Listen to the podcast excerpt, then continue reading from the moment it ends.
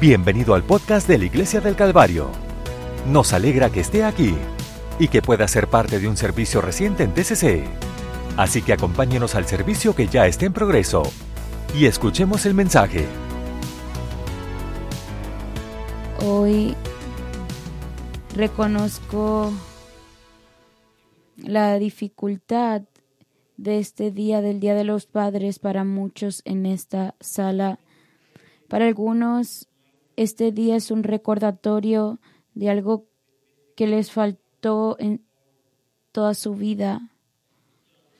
Para algunos, este día es un recordatorio de alguien que a quien amabas que ya no estará aquí. Sin embargo, hoy es apropiado que reconozcamos a aquellos hombres en el mundo que han hecho frente a la presión que enfrentarán y han vivido sus vidas con honor. Honramos a aquellos que hoy han amado a sus familias y han vivido sus vidas con respeto y devoción. Doy gracias a Dios hoy por los hombres de la iglesia en el Calvario que honran al Señor cada semana. Y le doy gracias a Dios los hombres que honran a, a Dios, sus familias, a la casa de Dios y honro a los hombres del Calvario que llevan a sus familias en, en adoración, en generosidad, en, guiar la iglesia, o, trabajando para honrar al Señor. Y yo honro a los hombres de Dios que están en oración y, y son pilares alrededor de nosotros. Honro a nuestros pastores anteriores y padres en el Evangelio, Norman Pasley y Norman Pasley el segundo.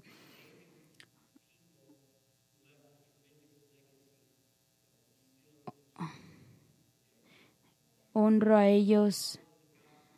Honro a los padres a los, en el Evangelio que nos enseñar la palabra de Dios a nuestros niños y a nuestros jóvenes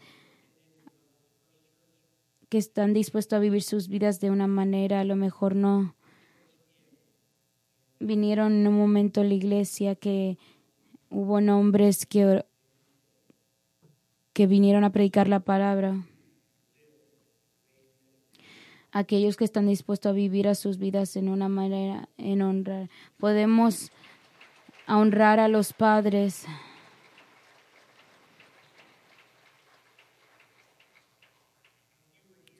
Ahora si estuvieses aquí en el Día de la Madre, sabes que estuve trabajando de un autobús durante la mayoría parte del servicio. Y después de entonces tengo este servicio especialmente marcado en mi calendario y algunas cosas que me gustaría decir. Solo me gustaría decir que quiero agradecer a mi esposa por permitirme ser el padre de nuestras increíbles niñas.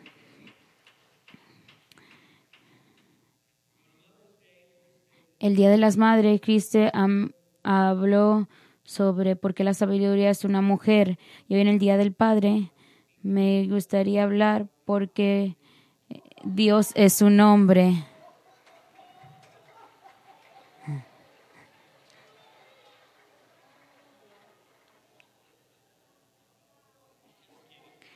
no, no es broma.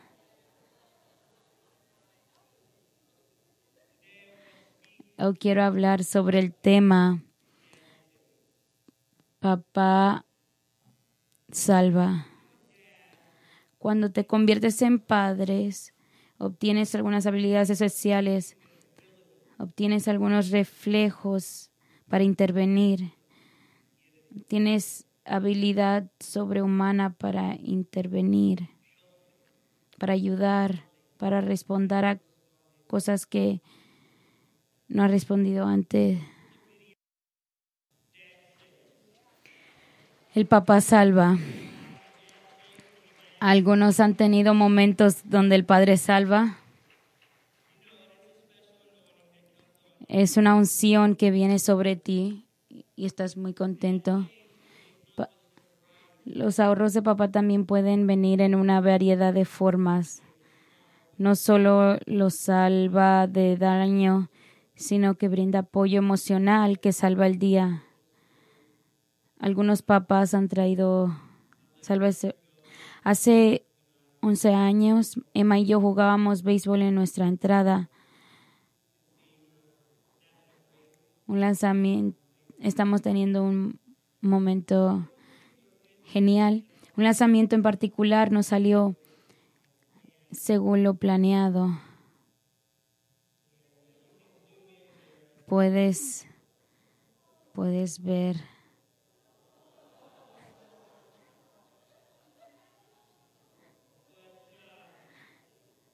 Pero, después salvo el papá.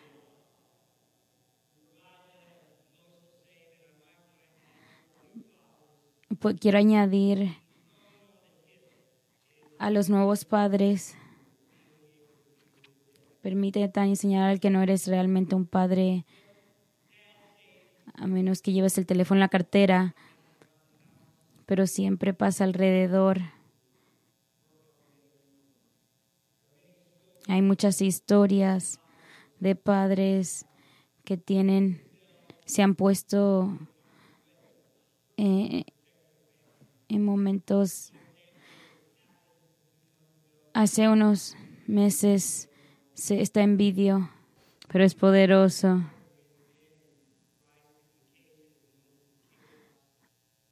Simplemente cuando se levantan como peligro para aquellos que aman. Quiero leer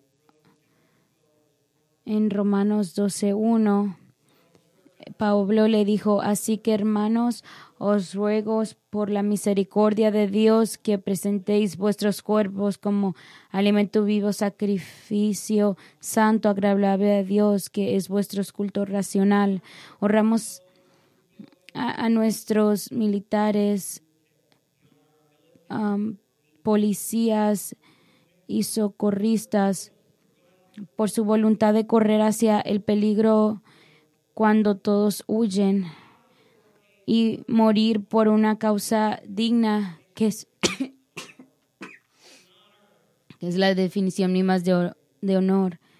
Lo honramos, lo admiramos, le agradecemos. Muchos padres y madres han tenido momentos en su vida en lo que estuvieron dispuestos a arriesgar su vida por sus hijos y familias. E, es, da inspiración y Pablo le dijo a la iglesia que presenten sus cuerpos como sacrificio, un sacrificio que se viene el sustituto para alguien, para alguien más. Juan decía, nadie tiene mayor amor que este, que uno ponga su vida por sus amigos. Y este pasaje habla, uh, nos señala a la cruz, al trabajo que Jesús hizo para dejar su vida para nosotros. Le damos gracias a Dios por la cruz en nuestra vida. Él sabía que la muerte era necesaria para nuestra salvación. Es importante que entendamos el poder del sacrificio en ser quienes se supone que debemos ser, que nos tomemos nuestra cruz y lo sigamos a Él. Nos morimos a nuestros deseos, morimos a nuestros hábitos y, y siempre he creído que la medida de la madurez está en la capacidad de vivir para otra persona, para vivir para otra persona. No puedes ser un gran padre. No puedes ser un gran padre aunque tú tienes que dejar ir algunas de tus propios pensamientos o sacrificar para aquello que tú quieras hacer. Y Pablo dice así que hermanos os ruego que por las misericordias de Dios que presentéis vuestros cuerpos en vivo, santo, agradable a Dios, que es vuestro culto racional. Lo que quiero presentar rápidamente, enseñarles que somos llamados para morir, para sacrificarnos, pero no solo estamos llamados para morir o sacrificarnos, sino que diría que estamos, estamos llamados para vivir. Y quiero, quiero desafiarlos a todos y especialmente a nuestros hombres y padres a que nos mueran solo por su familia. Pero quisiera pensar como el papá rodeo, pero morir el lugar de mis hijos, hacer algo para salvar a mis hijos si algo pasa, pero eso no es solo eh, salvar al Padre, pero quiero no solo morir para nuestras familias, pero vivir para nuestras familias. Puedo recordarte que Jesús no solo vino a la tierra para morir en la cruz, era poderoso, era necesario, era valía la pena, pero eso no era el propósito por lo que Dios vino a este mundo. El doctor Norris sacó a la relución esta verdad con tanta fuerza, que la misión y el propósito de Jesús no era solo morir en la cruz. La misión y el propósito de Jesús fue darnos la promesa del Padre para reconciliarnos con, el, con Dios. Cuando Jesús vino a la tierra, vino a restaurar la presencia de Dios en nuestras vidas para que podamos vivir. Jesús fue bautizado y Juan el Bautista dijo, yo no lo conocía, pero el que me envió a bautizar con agua me dijo, sobre quien vea que vea descender el Espíritu y que permanece sobre él. Por eso Jesús vino para que Él pueda bautizarnos con su Espíritu. Juan el Bautista dice, yo a la verdad os bautizo en agua para arrepentimiento, pero el que viene detrás de mí es más poderoso que yo, cuyo calzado yo no soy digno de llevar. Él os bautizará en Espíritu Santo y fuego. Por eso Jesús vino. Jesús dijo, sin embargo, pero yo os digo que la verdad os conviene que yo me vaya, porque si no me fuera el consolador, os vendrá vosotros más.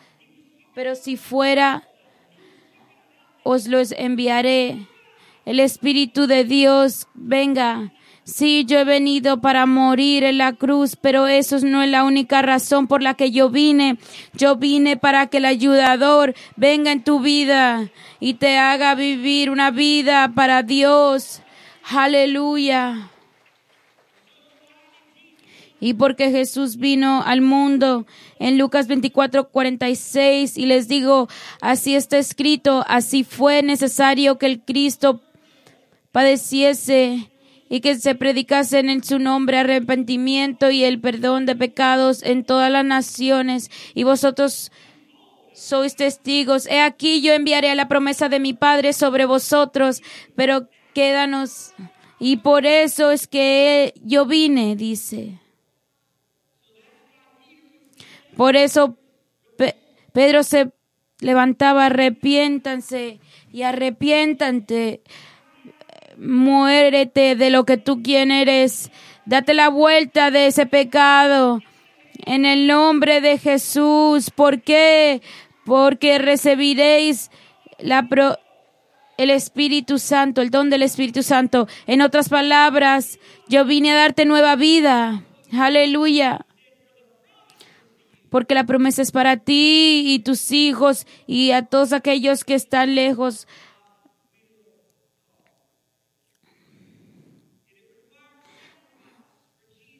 requiere sacrificio para Jesús. Sí, absoluto. Eh, requería una muerte, sí. Pero también su propósito no era muerte, pero era vida. Y por eso es que nos dice en Juan 3 que tenemos que ser nacidos otra vez. Entonces Jesús dice, el ladrón no viene sino para hurtar y matar y destruir. Yo he venido para que tengan vida y para que lo tengan en abundancia. Entonces hoy nos damos cuenta de que no solo servimos nuestras familias bien eh, muriendo, nosotros no solo servimos nuestra familia para entrar en un momento de caos y protegerlos. Servimos nuestras familias bien y, déjame decirle mejor eh, viviendo. Y yo quiero darle el que vivan para Dios. que vivan para Dios.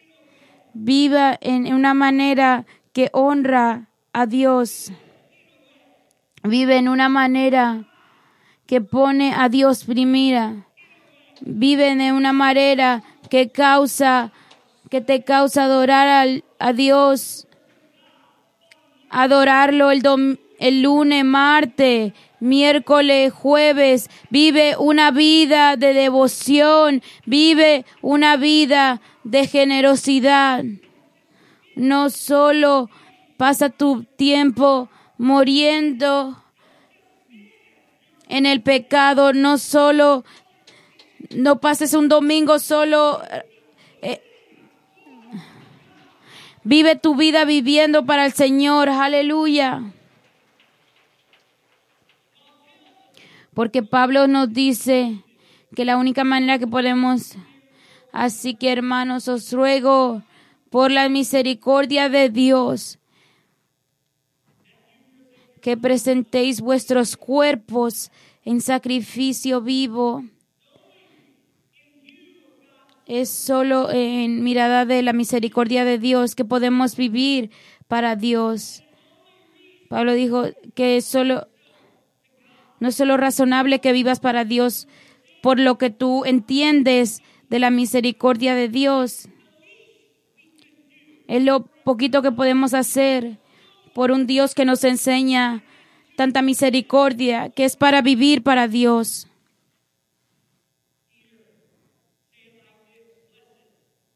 Dice, bendecido, que acuerdo la abundancia la resurrección de Jesucristo de los muertos. Es por la abundancia, por su abundancia de amor que puedo vivir para Dios. Joven, un joven vio a su abuelo y le dice, papá, abuelo, ¿cómo tú vives para Jesús? El abuelo respetuoso le dice al niño, solo mira. Y mientras los años pasaban, el papá era un ejemplo para el niño cómo seguir a Jesús.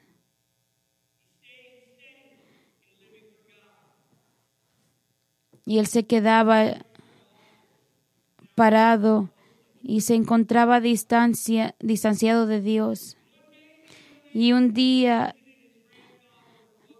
él visitó a su abuelo, que era la última vez. Mientras el anciano yacía morimundo, su nieto se inclinó sobre la cama y escuchó a su abuelo susurrar, ¿viste? Ese fue el punto de inflexión en la vida del niño. Él entendió que cuando su abuelo había dicho, solo mira, quería decir, imítame, así como yo también imito a Cristo. Hizo un voto de que a partir de ese momento viviría como lo hizo su abuelo. Pablo dijo, Primera de Corintios 4:16, dice, yo ruego que me imitéis. Primero de Corintios 1:4, Pablo dijo, imíteme como ustedes me imitan. En Hebreos dice que ustedes no perezosos, sino imitadores de aquellos que por la fe y la paciencia heredan las promesas. Fe, impaciencia. No imites solo un momento, un momento cualquiera, pero imita la fe, impaciencia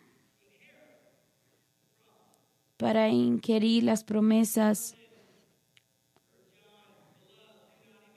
En tercera de Juan una dice, amado, no imitéis lo malo, sino lo bueno.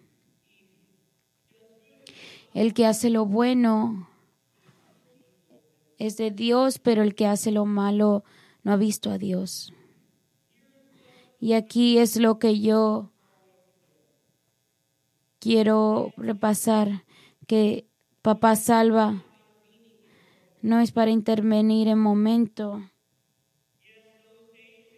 Sí, aquellas cosas pasan y son importantes, pero eh, eh, Padre que salvan no se trata simplemente de intervenir en un momento, sino es esos días y en momentos suceden y son importantes, pero Él salva realmente cuando vivimos llenos de la fe y fieles a la palabra de Dios en vista. Eh, vives en fe, vives con paciencia con las promesas de Dios. Mi, mi meta para ti es que nos, podrían ver nuestros hijos, observarnos y saber vivir para Dios.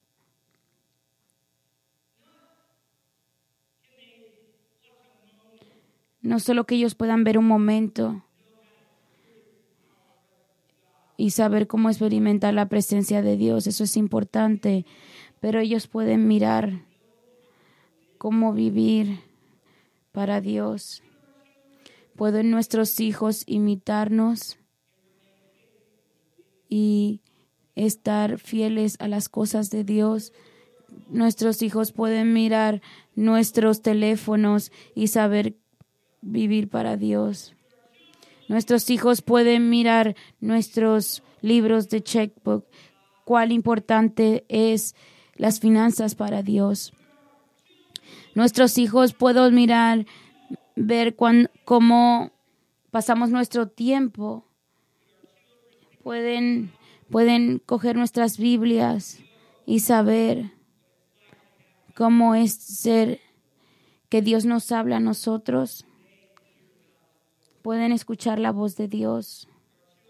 Pueden nuestros hijos seguirnos durante una semana y saber qué hacer para mantener conectados con Dios.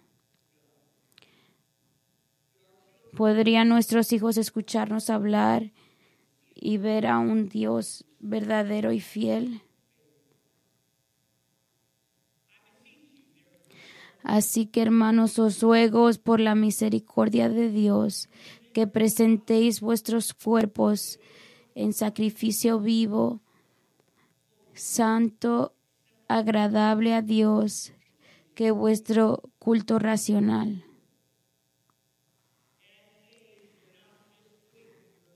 Eh, los salvos de papá no es solo poner tu vida en peligro, pero realmente los verdaderos suceden cuando vivimos nuestras vidas de una manera que podemos ser imitados. Lo más grande que mi papá hizo por mí y me dio fue vivir um, fiel a Dios. Yo entiendo que, que no es la historia de todo el mundo aquí. Y te puedo decir que él, él no tuvo esa vida para él mismo. Y le doy gracias por la misericordia de Dios, pero me paro aquí agradecido por mi, un papá que escogió, que escogió no solo para morir para Dios,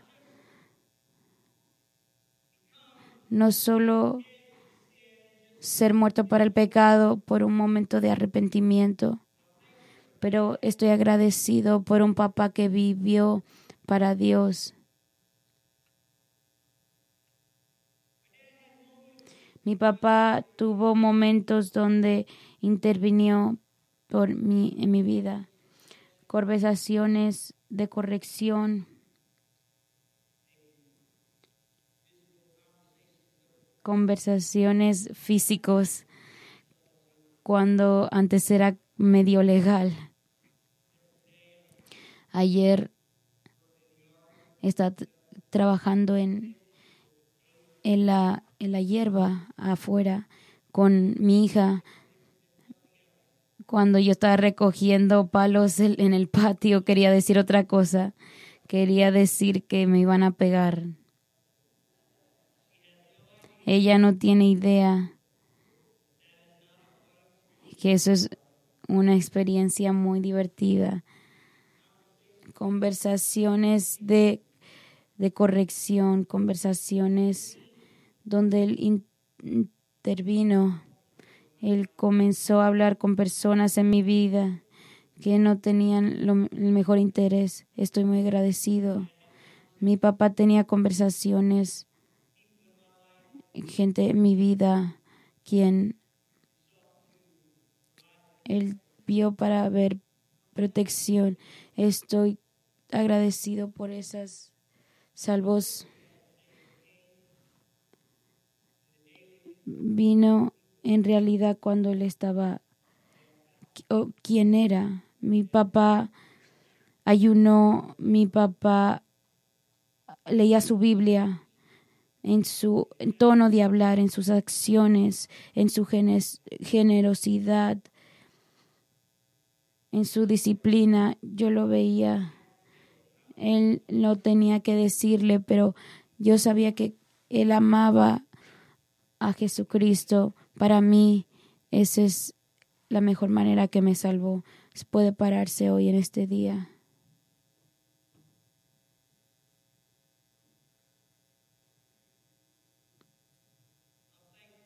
Estoy agradecido por los gran hombres en la iglesia, padres que ven de manera para, para proteger a otros. Estoy agradecido por eso. Me sentía por, eh, esta idea que no solo somos llamados para morir para Dios, pero hemos sido llamados para vivir para Dios. Y yo oro que nuestros hombres busquen fuerza para vivir para Dios. Esta iglesia va a ser bendecida, bendecida por padres que viven para Dios, hombres que vivan para Dios, estos jóvenes van a ser bendecidos por los hombres que a menos de la, de la presión, no importando la presión que tú sientes alrededor o las tentaciones por las que tú pasas, que tú seas guiado eh, por Dios y sigas viviendo para Dios. Yo oro que seamos, que seamos hombres que podemos imitar donde quiera que vayamos todo lo que digamos, todo lo que, lo que hagamos, puede ser imitado para la gloria del Señor. Yo quiero invitar a nuestros hombres, a nuestros hijos. Vamos a orar con ellos.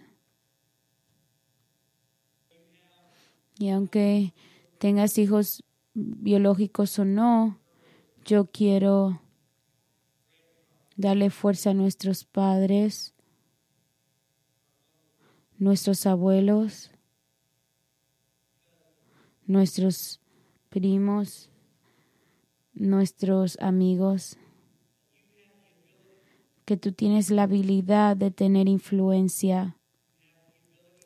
Tú tienes la habilidad de dar influencia negativamente y algunos ustedes han tenido eso en su vida, que hombres que te, te dieron una influencia muy mala o a lo mejor quien era más mayor que tú o un miembro familiar o un amigo o a lo mejor un padre que, que no era honrable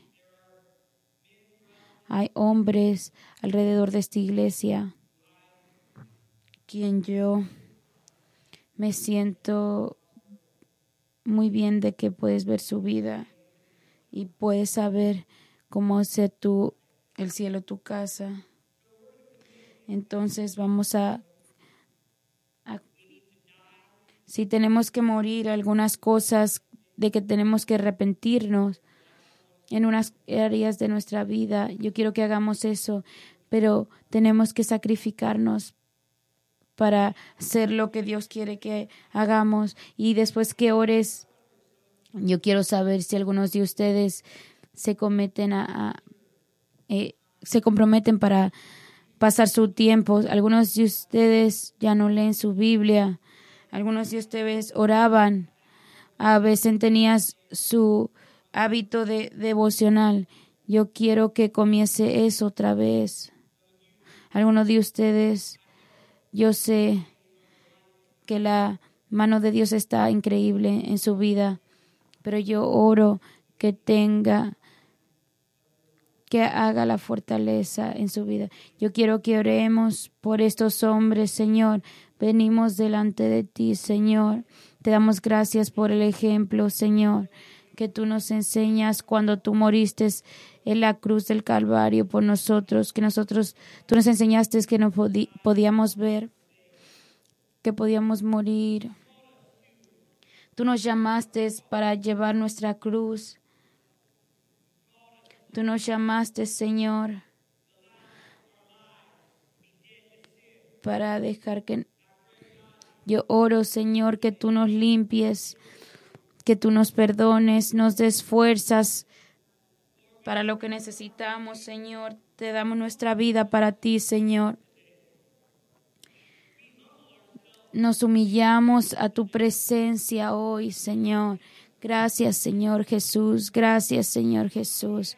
Señor, te pedimos que nos ayudes. Si hay algunas veces en nuestra área de nuestra vida Señor, en este momento nos demos nuestro corazón a ti, Señor. Si hay cosas que estamos dejando, Señor, tienen que morir en nuestras vidas, Señor. Nos sacrificamos en el altar hoy, Señor. Te damos gracias, Señor, por enseñarlos lo que es morir. Pero, Señor, yo oro que haya un llamado en esta habitación, Señor, para vivir para ti que haya sacrificio vivo, aceptable para ti, Señor, que nos que dediquemos nuestras vidas para vivir para ti, Señor, que vivamos, que sean imitadas, que algunos de estos hombres los vean y los encuentren a ti, Señor. Déjanos vivir de una manera que te honra a ti. Oh Señor, tú nos viniste a dar vida y más abundante. Señor, yo oro que seamos sacrificio vivo, sacrificio vivo para ti, en el nombre de Jesús.